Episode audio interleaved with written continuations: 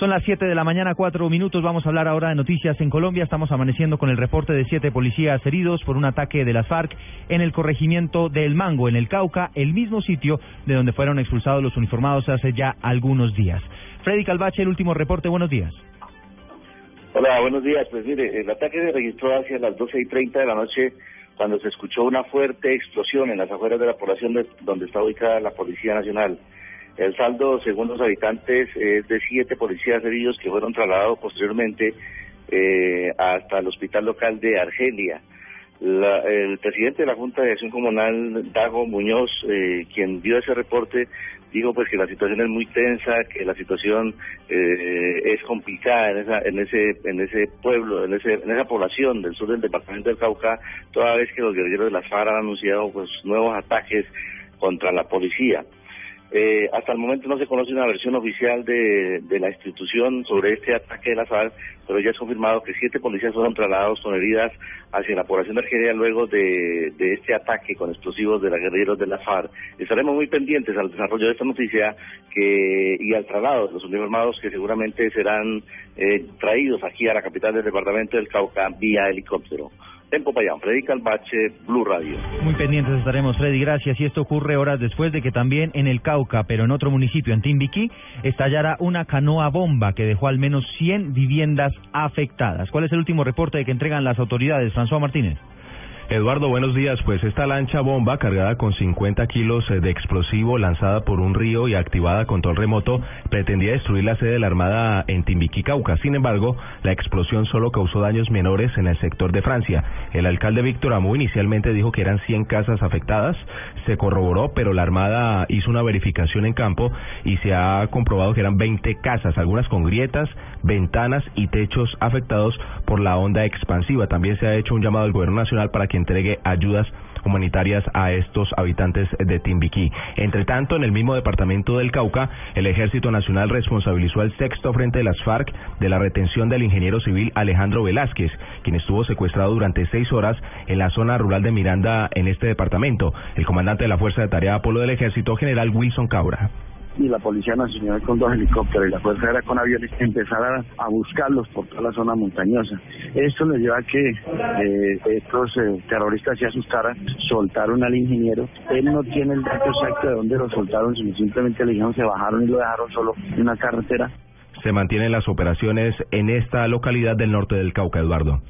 Sí, François, se confirma que este ataque con canoa bomba o lancha bomba eh, fue perpetrado por las FARC. Efectivamente, la Armada ha, informado a través de un comunicado que integrantes de las FARC fueron los responsables eh, de cargar esta lancha con 50 kilos de explosivo y de activarla a través de un control remoto. Son las 7 de la mañana, 7 minutos, y todo esto ocurre mientras en La Habana hay expectativa en torno a la posibilidad de que hoy se puedan, ah, se puedan anunciar importantes avances en la agenda de diálogos. Lo dijo el presidente de la República Juan Manuel Santos en las últimas horas y ya con Carlos Barragán también habíamos anticipado de que posiblemente pueda haber noticias en el transcurso de esta jornada. Carlos, la expectativa que hay allí en la isla. ¿Qué tal, Eduardo? Las 8 de la mañana, 7 minutos acá, pero pues lo que escuchamos a través de ese informe de Blue Radio pues permite ver un país bastante eh, convulsionado por la situación de orden público. Aquí se está discutiendo el sistema integral de verdad, justicia y reparación y no repetición. Supuestamente deberíamos eh, llegar al final de este ciclo el día de mañana, pero se reunieron ayer las delegaciones de la FARC y el gobierno y acordaron que hoy iban a hacer un alto en el camino. No sabemos si para terminar el ciclo 38 de negociaciones, el tema que tiene que ver con reparación, o si van a hacer algunas consultas en Colombia y regresarían después del día 22 de junio. En consecuencia, eh, aún es incierto lo que pueda suceder en las próximas tres horas. Acaban de ingresar al Palacio de Convenciones los delegados del Gobierno Nacional, los delegados de las FARC, y serán minutos cuando tomen una decisión y por supuesto estaremos muy pendientes de lo que aquí suceda. Lo que usted ha señalado es cierto, el presidente de la República, Juan Manuel Santos, en un consejo de ministros en Antioquia, eh, pidió celeridad, dijo que los colombianos eh, tienen paciencia, pero esta se agota y que hay que mostrar resultados y avanzar en este proceso. Esto dijo el jefe de Estado.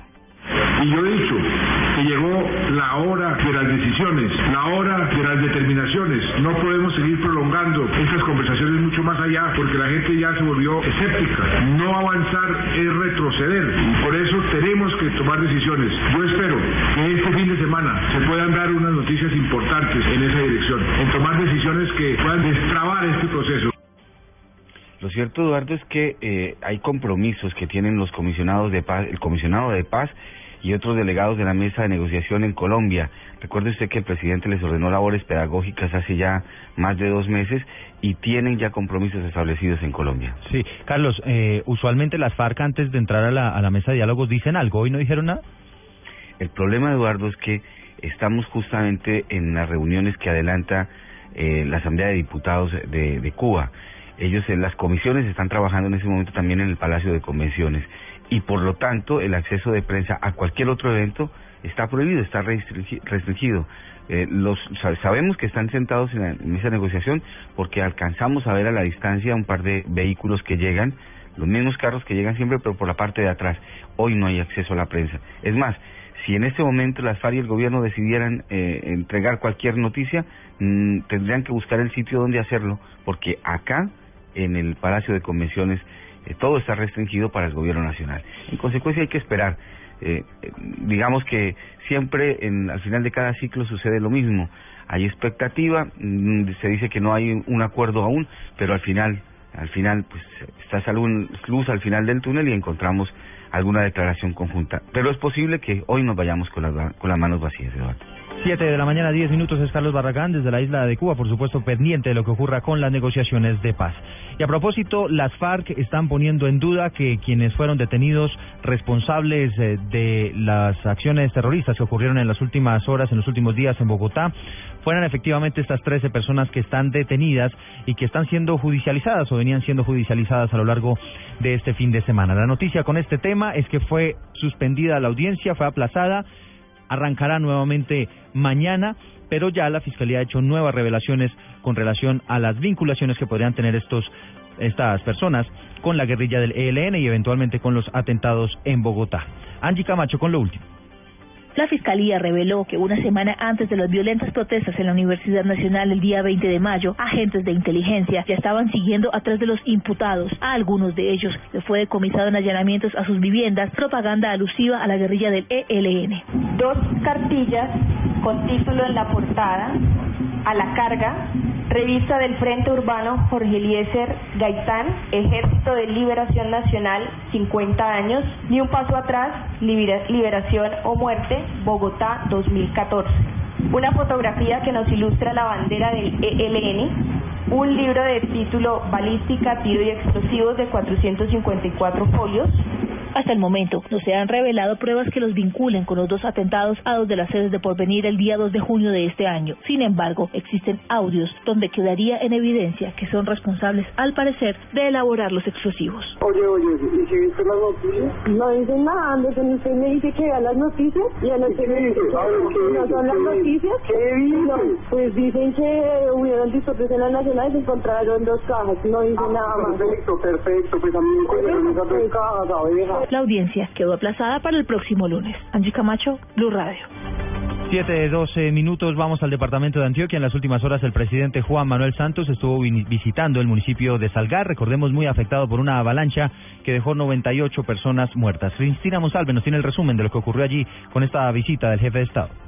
Tras visitar el municipio, el presidente Juan Manuel Santos aseguró que la reconstrucción de Salgar avanza en un 20%. Este martes el gobierno hará un primer giro de 2.300 millones de pesos para el inicio de las obras que en total costarán 15 mil millones. El martes se hace el primer giro de 2.300 millones de pesos en vivienda, la inversión va a ser más de 15 mil millones y la primera entrega de vivienda se va a hacer el 15 de diciembre.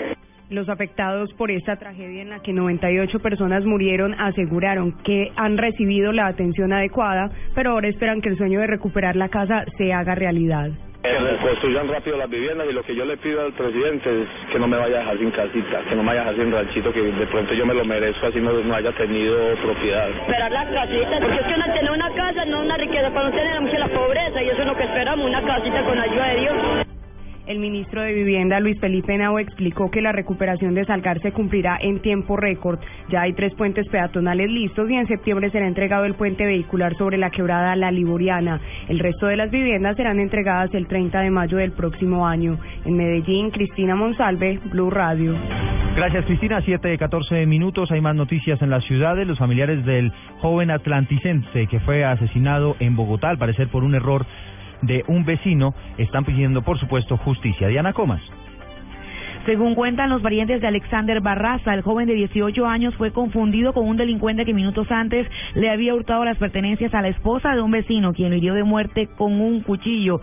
Desde el municipio de Ponedera, donde fue trasladado el cuerpo en las últimas horas, su padre Eduardo Barraza pide que se haga justicia, pues el agresor recobró la libertad por falta de pruebas. Y todo el mundo ha sentido como es él, como lo tranquilo, lo amable, lo que aquí todo el mundo lo puede decir, inclusive aquí no le da pena decir, nosotros somos, este, o sea, no tenemos ese recurso, cada quien gana lo poquito y hicimos una, una recolecta y le doy gracias a todo el pueblo por vernos apoyado en ese sentido.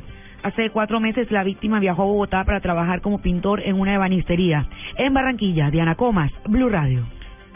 Gracias, eh, Diana. Y en la mayoría de municipios eh, que están en la línea que conduce la energía del municipio de Piedecuesta hasta San Gil ya obtuvieron nuevamente el servicio de energía luego de algunos cortes en las últimas horas. Verónica Rincón. Buen día. A través de un comunicado, la electrificadora de Santander confirmó que en un 60% fue restablecido el servicio de energía en el municipio de San Gil, al igual que en su totalidad en los municipios de Oiva, Contratación, Vado Real y la mayoría de los de la provincia de García Rovira, luego de que desde las 5 de la tarde de ayer permanecieran sin el servicio. Aunque aún no se saben las causas que provocaron el apagón, que aún tiene a varias poblaciones sin luz en esta zona centro del departamento, técnicos y operarios trabajan arduamente para encontrar la falla que ocasionó la salida del sistema de la línea 115 que conduce la electricidad desde el municipio de Piedecuesta hasta San Gil y de esta forma restablecer el servicio en un 100%. En Bucaramanga, Verónica Rincón, Blue Radio. Ser cristiano no se reduce solo a cumplir los mandamientos. El Papa Francisco visita Latinoamérica. Quiero acercarme a usted. Escuche todos los detalles de la gira del Papa por Ecuador, Paraguay y Bolivia Solo en Blue Radio y BlueRadio.com. La nueva alternativa. 716, último día de la gira del Papa Francisco en América Latina. ¿Cuál será su última parada en Paraguay? Jorge Morales. Eduardo, buenos días. Eh, el Papa Francisco cerrará hoy su gira por Sudamérica, que contó con la presencia de él en Ecuador, Bolivia y Paraguay. El sumo pontífice oficiará hoy la última misa en Bañado Norte, un barrio humilde de la capital Asunción, y después eh, dará otra misa en la ciudad de Luque. El Papa partirá hoy hacia Roma a las 6 pm hora de Colombia, Eduardo. Jorge Eduardo Morales, Blue Radio.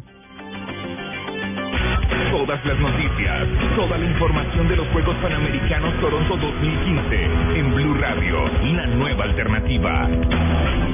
7 de 17 Colombia consiguió sus primeras medallas en los Juegos Panamericanos de Toronto en Canadá, pero la que dábamos por seguro, la de la bicicrosista Mariana Pajón, nunca llegó porque nuestra pedalista sufrió una caída en la final de la competencia. Por algunos minutos hubo alguna preocupación porque la vimos tirada allí en, eh, en la pista, no se sabía bien si estaba o no en, en, buenas condiciones de salud, pero después mandó un mensaje en las redes sociales con un parte de tranquilidad. El resumen con Pablo Ríos. Hola, buenos días. Después de su caída en la final del BMX en la rama femenina en los Juegos Panamericanos de Toronto, la bicicrosista colombiana Mariana Pajón agradeció al país por el apoyo y aseguró que el golpe fue fuerte, pero que no es grave. Todo se aprende, de todo esto nos levantamos más fuertes y ya cerramos un capítulo y empieza otro y vamos con toda. Muchas gracias, del golpe no pasó nada, simplemente eh, bueno, algunos golpes en el hombro que vamos a revisar para descartar cualquier cosa, pero estoy muy bien. Muchas gracias por todo ese cariño, por todo el apoyo a los colombianos. La antioqueña no pudo repetir la medalla de oro que había ganado hace cuatro años en la misma competencia en Guadalajara. Y en noticias del Tour de Francia, en minutos comenzará la novena etapa, una contrarreloj por equipos de 28 kilómetros que va desde Vans hasta Plumelec. Vale recordar que actualmente el colombiano mejor ubicado en la tabla general es Rigoberto Urán, quien está en el sexto puesto a 34 segundos del líder Chris Froome. Pablo Ríos González, Blue Radio. Juegos Panamericanos Toronto 2015 en Blue Radio. Y en más deportes ya arrancó el torneo clausura de la Liga Águila con varios partidos que se vienen jugando desde el viernes. Hoy se estrenan Nacional, Santa Fe, Millonarios y Cali. Más noticias deportivas a esta hora con Marina Granciera. Siete goles marcaron la primera fecha de la Liga Águila hasta el momento en la primera jornada del torneo de fútbol profesional colombiano. En la jornada del viernes, Alianza Petrolera venció dos goles a cero a Unia Autónoma. El sábado comenzó con una con un partido que fue sorpresa tras la derrota 1-2 del Envigado, equipo que había llegado a ser uno de los favoritos a vencer la primer semestre de la Liga Águila, cayó 1-2 frente al Cortuluá. Junior ganó en el Metropolitano 2-0 a Cúcuta y Medellín y Once Calas quedaron en el empate sin goles.